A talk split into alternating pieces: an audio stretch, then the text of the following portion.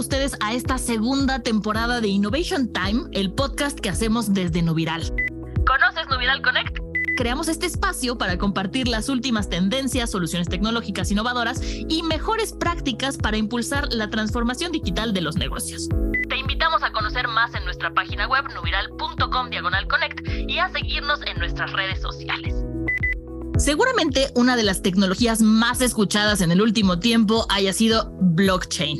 Esta tendencia que llegó para quedarse impacta principalmente en la industria financiera, dando lugar a la aparición de las fintech y generando de las mayores transformaciones financieras en los últimos años. ¿Estamos preparados para esta transformación? ¿Qué beneficios nos trae? ¿De qué hablamos cuando decimos que en el futuro las finanzas y las empresas serán descentralizadas? Soy Monse Simó y junto a Sergio Mastro Giovanni, embajador de datos y estrategia digital, vamos a estar conversando sobre tecnología aplicada a negocios. Sergio, ¿cómo estás? ¿Cómo estás, Monse? Un gusto de vuelta. Este tema me emociona muchísimo, la verdad, Sergio, porque creo que es una revolución que no alcanzamos a entender los mortales, los beneficios que puede tener, y para eso estás tú, nos vas a explicar todo con peras y con manzanas. Entonces, a ver, platícanos de qué forma las finanzas tradicionales se pueden convertir en un DeFi y tener operación descentralizada. O sea, ¿cuáles son los casos de uso? ¿no? ¿Cómo va a ser en un futuro esto de que no sean centralizadas y sin intermediarios, haciendo que nosotros como usuarios tengamos el poder? Sí, me imagino y la verdad me entusiasma muchísimo, ¿no? Porque es una de las tantas cosas que está eh, pasando hoy en el mundo y que en cierta forma nos trajo también la pandemia, ¿no? Nos, trajo, nos dejó un mundo totalmente descentralizado, nos dejó un mundo muy digital, donde todos ya aprendimos que no necesitamos ir en persona a el comercio de la esquina, que no necesitamos ir en persona al banco, que podemos operar a través de nuestro celular. Y en cierta forma es el primer paso para empezar a operar en un mundo totalmente digitalizado, ¿no? Y en, cierta forma también es algo que las nuevas generaciones están eh, necesitando, ¿no? Eh, eh, eliminar ese intermediario, eliminar la figura del middleman y en cierta forma las finanzas tradicionales también lo están entendiendo, ¿no? Los bancos lo están entendiendo, están entendiendo que en cierta forma tienen que apalancarse más en ya sea plataformas de home banking, ya sea mobile apps o en cierta forma incluso también empezar a adoptar este, este tipo de operación que tienen las fintechs, ¿no? que eh, eh, es una de las grandes promesas que trae eh, este nuevo mundo, ¿no? sobre todo cuando hablamos de blockchain. Hicimos varios episodios hablando sobre este nuevo mundo que tanto aprendimos eh, eh, y, tanto empezamos, a pesar de las subidas y las bajadas que tiene el mundo cripto, ¿no? que va más allá del precio del Bitcoin esto, que tiene mucho que ver con ese, ese mundo donde uno ya no necesita ir a un, a, un exchange, ir a un broker, ir a, a un intermediario, sino que uno puede transaccionar, podemos transaccionar todos con todos y en cierta forma aprovechar estos beneficios que nos da también eh, las DeFi, las fintechs, ¿no? que uno puede también en cierta forma aprovechar eh, eh, y pedir, por ejemplo, un crédito, apalancarse en estos beneficios que nos da el mundo fintechs, el mundo DeFi, que en cierta forma también las finanzas tradicionales están empezando a entender. ¿no? Entonces, trae muchísimos beneficios, hay muchísimos casos de uso, sobre todo el tema de hacer más inclusivas las finanzas, ¿no? que cualquier persona de bajos recursos pueda acceder a un crédito, que cualquier persona que hoy no tiene acceso a abrir una cuenta bancaria porque no tiene un, no tiene un ingreso fijo, no tiene un recibo de sueldo al mes, eh, pueda apalancarse también en eh, servicios financieros sin la necesidad de, de vuelta, de recurrir a préstamos usureros que a veces hay de vuelta en, en, eh, empresas chiquitas, engañosas, que no son, no son las, las finanzas tradicionales. Entonces, en cierta forma, eh, todos puedan, puedan incluir, tener una inclusión financiera y también eh, eliminar esas barreras geográficas que te, que, te, ponen las finanzas tradicionales. ¿no? Entonces, eh, realmente me entusiasma mucho esto, me entusiasma mucho cómo hoy los bancos están evolucionando y también entendiendo que hay cambios de paradigmas y ellos mismos están aprendiendo a volcarse más al mundo digital y dar un, mejor servicio y un servicio más barato, digital, y también empezar a eliminar esas, esas eh, estructuras tan grandes que tenían históricamente, ¿no? Entonces, empezar a, abordar problemas financieros globales, empezar a eh, probablemente reducir las restricciones que están teniendo hoy eh, las finanzas tradicionales y también tener esta creatividad financiera para poder generar nuevos productos y servicios, ¿no? A través de lo que conocemos como DApps, es decir, Decentralized Applications, usando smart contracts y usando este tipo de estructuras que ayuda muchísimo a que probablemente tanto las empresas como nosotros los eh, eh, usuarios eh, podamos tener una mejor operación, ¿no? Claro, esto que platicas a mí a ver, me pasan dos cosas. Me llena de ilusión porque esta cosa de que, de que todo sea tan transparente me parece sensacional. Pero me da un poco de ansiedad porque como buena eh, millennial digo, bueno, ¿y para cuándo? ¿Tú para cuándo crees que llegue todo este, todo este futuro y qué impacto va a tener para las empresas y para las personas? Bueno, creo, en principio creo que ya se están dando muchísimos cambios de paradigmas muy, muy interesantes de vuelta, a nivel financiero, incluso a nivel macro, ¿no? a nivel gobiernos. Hoy está cambiando muchísimo toda la forma y de vuelta, tu generación es, la que más eh, impulsa este cambio. Las nuevas generaciones están eh, muy, muy enfocados en eh, hacer cosas que realmente tengan valor, ¿no? Hoy se está dando algo que se conoce como Great Resignation, es decir, la gente dejando su trabajo porque no se siente cómoda, porque no se siente alineada con el propósito de la empresa, no quiere trabajar para este tipo de empresas, ¿no? Eh, entonces, ¿por qué hacemos las cosas? Es tan importante como las cosas que hacemos, ¿no? Entonces, en primer paso, obviamente, vamos a necesitar un cambio de mindset que se da con, con la educación, ¿no? En, América Latina, los chicos están empezando a, hacer este cambio, ¿no? Los chicos están empezando a, hacer, a comprar cripto, a empezar a hacer, a hacer inversiones, pero de vuelta, las generaciones más viejas todavía siguen sin o siguen sin confiar, diría yo, en, en, las instituciones financieras tradicionales, ¿no? Porque, de vuelta, porque tuvimos malas experiencias en Latinoamérica, ¿no? Sobre todo en algunos países. Entonces, eh, eh, es lógico que esto pase, es lógico que alguien no confíe en un banco y que no confíe en la bolsa, por ejemplo, ¿no? En Latinoamérica el promedio de eh, gente que invierte en bolsa es muy bajo, pero tiene sentido también porque no tenemos, no tuvimos una educación financiera como si la tiene Estados Unidos, ¿no? Estados Unidos todos ven esto desde, desde, desde que son chiquitos. Eh, creo que el número es alrededor del 60% de la gente en Estados Unidos invierte en bolsa. En Latinoamérica es menos del 10%. En no, yo, invertí en bolsa.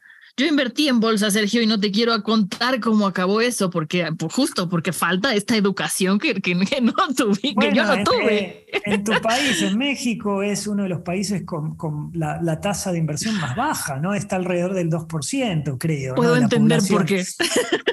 Totalmente, no, no, tenemos educación, no sabemos invertir en, en, acciones, en CDRs, en, en bonos, en, en, cripto, si se quiere, ¿no? Pero la buena noticia es que eso está cambiando, ¿no? Entonces, ¿cuándo va a llegar esto? ¿Qué impacto va a tener?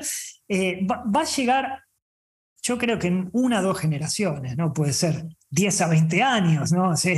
suena muchísimo, pero créeme que teniendo una historia como la que tuvimos en Latinoamérica no es nada 10 a, 10 a 20 años, ¿no? Y de vuelta, y los próximos años ya vamos a empezar a ver cambios fuertes, ¿no? Cambios fuertes de paradigmas que tienen que ver no solamente con las personas, sino también con las empresas, ¿no? Cómo una empresa se puede apalancar, cómo una empresa se puede financiar, cómo una empresa pueda generar capital para poder mejorar su operación y realmente las, las DeFi están revolucionando el sector financiero, ¿no? Da vuelta como alternativa a las instituciones tradicionales. Y cuando hablo de instituciones, no necesariamente hablo de bancos, sino también de gobiernos, sino también de diferentes tipos de eh, instituciones tradicionales que hoy las nuevas generaciones probablemente no están aceptando tanto o por lo menos aceptando sin chillar como lo hicimos nosotros, nuestras generaciones, ¿no? Entonces se está dando un fenómeno muy, muy interesante en todo el mundo y trae muchísimas promesas para regiones como eh, eh, mercados emergentes, ¿no? Incluyendo Latinoamérica. Entonces, eh, es decir, con DeFi no hay transferencias de dinero a través de instituciones centralizadas, sino que en cierta forma ofrece esta promesa de eliminar el middleman y mejorar esto con una operación segura, transparente, que todo quede en la blockchain y que en cierta forma uno no necesita eh, hacer las cosas que hace. Uh, voy a contar cómo es hoy la operación en Argentina, de vuelta, siendo a, la gente, a la gente común. ¿no? Si hoy alguien quiere invertir, para mucha gente va a sonar ridículo, no solamente alguien que, que vive en un país como es Argentina, o como es Venezuela, o como es alguno de estos países, puede entender que que realmente estas cosas pasan y que no exagero nada. Hoy cuando alguien necesita comprar un departamento, necesita, quiere comprarse una casa, quiere, tiene que hacerlo en otra moneda, tiene que hacerlo en dólares en primer lugar. Y en segundo lugar, no se hacen transferencias bancarias. Hoy alguien que quiere comprar un departamento de 100 mil dólares tiene que ir con una bolsa llena de dólares a un lugar centralizado con una figura de autoridad que puede ser un escribano, un notario, un contador, quien fuera, firmar varios papeles y pasarle la bolsa de dinero al eh, vendedor y quedarse con un papel que ese papel representa tu autoridad como dueño de ese nuevo bien que acabas de comprar, de ese activo, ¿no? eso es algo que suena ridículo cuando lo cuento a, algún, a un americano, cuando lo cuento a algún europeo, pero Incluso probablemente en algunos países un poco más avanzados de Latinoamérica, como Chile, también les suena ridículo esto, ¿no? Pero créanme que estas cosas pasan en algunos países de Latinoamérica, ¿no? Entonces, blockchain, DeFi, eh, eh, y todo este tipo de cambio de paradigma, eh, este tipo de, de tecnologías ofrecen este cambio de paradigma que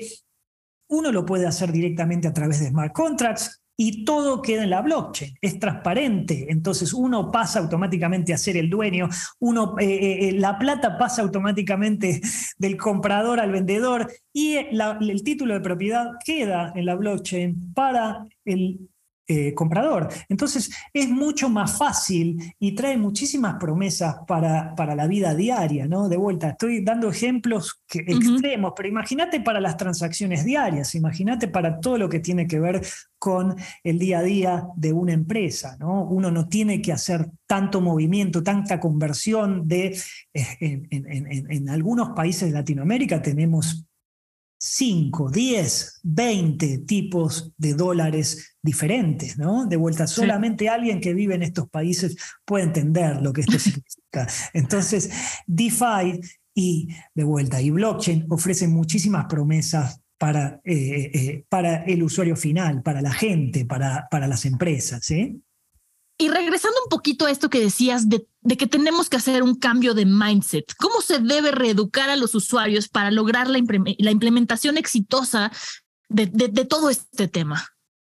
Bueno, en primer lugar, eh, los cambios no, se no se producen de, un día para el otro, ¿no? No. Eh, Por pero sí, la, buena noticia es que está, está pasando muy rápido todo, ¿no? Y, lo que conocemos como cuarta revolución industrial que representa tanta data siendo generada al mismo tiempo, tan, tan, tanta información siendo creada todos los días desde nuestros celulares y cada cosa que hacemos, genera también la oportunidad de que el, consumidor sea un consumidor cada vez más educado, ¿no? cada vez más autodidacta, ya sea desde medios tradicionales como, no sé, el economista, como tantos medios donde uno aprende muchísimo, hasta medios alternativos como pueden ser las redes sociales. Uno aprende incluso desde influencers, los digo entre comillas, que eh, eh, en cierta forma mm, eh, eh, uno, uno, hace que, nuestro día a día sea bastante mejor, ¿no? Uno, uno, hace que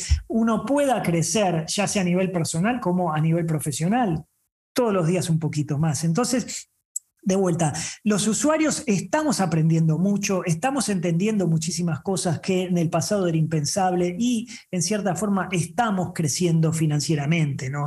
uno puede ahora separar la paja del trigo y no dejarse eh, y no dar, entender que uno no necesita que te den de comer en la boca, ¿no? Como era hasta hace unos años. Entonces, yo creo de vuelta, va a llevar un tiempo, pero realmente está pasando algo muy, muy interesante donde todos estamos aprendiendo que eh, eh, podemos tener una operación mucho mejor. ¿no? Las empresas pueden apalancarse hoy a través de diferentes tipos de opciones que en el pasado no las tenían, ¿sí? o era mucho más difícil ir a buscarlas. Hoy están al alcance de la mano de cualquiera. No solamente uno tiene que interesarse y enseguida va a encontrar los medios, ¿no? Entonces, la, buena noticia es que está pasando muy rápido, ¿sí? Yo me imagino un futuro cercano donde esto sea cada vez más accesible para cada, para cada, vez más gente, ¿no?